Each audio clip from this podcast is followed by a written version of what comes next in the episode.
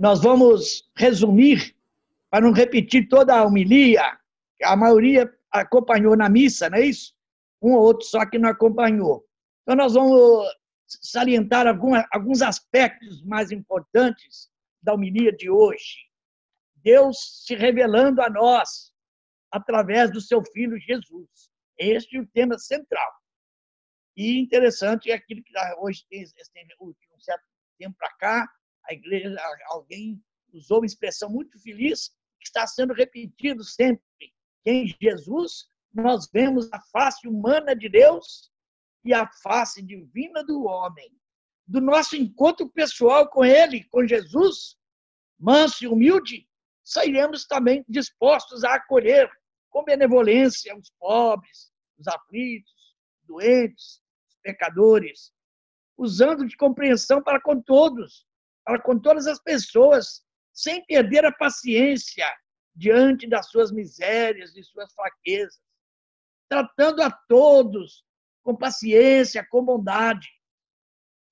Fazendo a experiência de Deus, seremos capazes de manter a mansidão e a humildade de coração, armas poderosas que poderemos usar como missionários do Senhor para abrir os corações e conquistar a todos para Deus, construindo assim um mundo novo, renovado pela presença de Deus.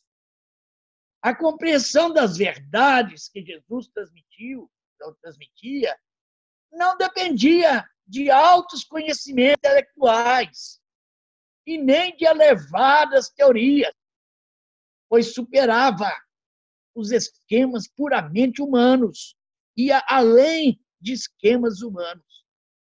Algumas vezes, os sábios e doutores da lei tinham dificuldade de compreender as lições que Jesus transmitia e achavam até muito duras as suas palavras. Enquanto pessoas humildes, simples, pobres e até mesmo é, menos letradas compreendiam e se alegravam com as suas palavras, nas quais encontravam orientação para suas vidas.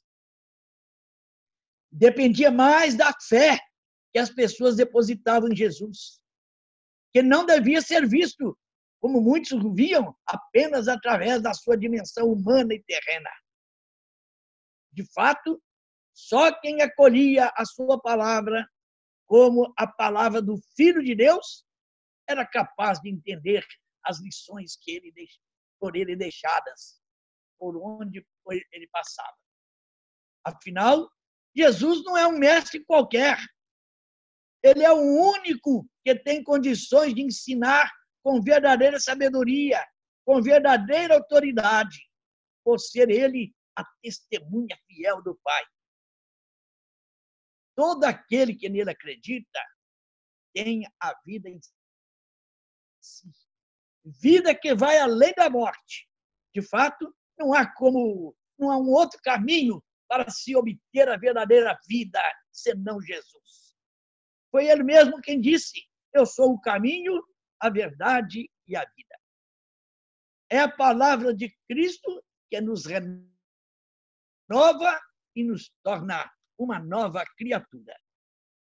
Vamos agora fazer a oração do dia, oração de hoje, da liturgia de hoje. Oremos. Ó Deus, que pela humilhação do vosso Filho, reguestes o mundo decaído enchei os vossos filhos e filhas de santa alegria, e dai aos que libertastes da escravidão do pecado o gozo das alegrias eternas. Por nosso Senhor Jesus Cristo, o vosso Filho, na unidade do Espírito Santo. Amém. Por intercessão de Santo Antônio, a bênção de Deus Todo-Poderoso, Pai, Filho e Espírito Santo, desça sobre vós, vossos familiares e permaneça para sempre. Amém.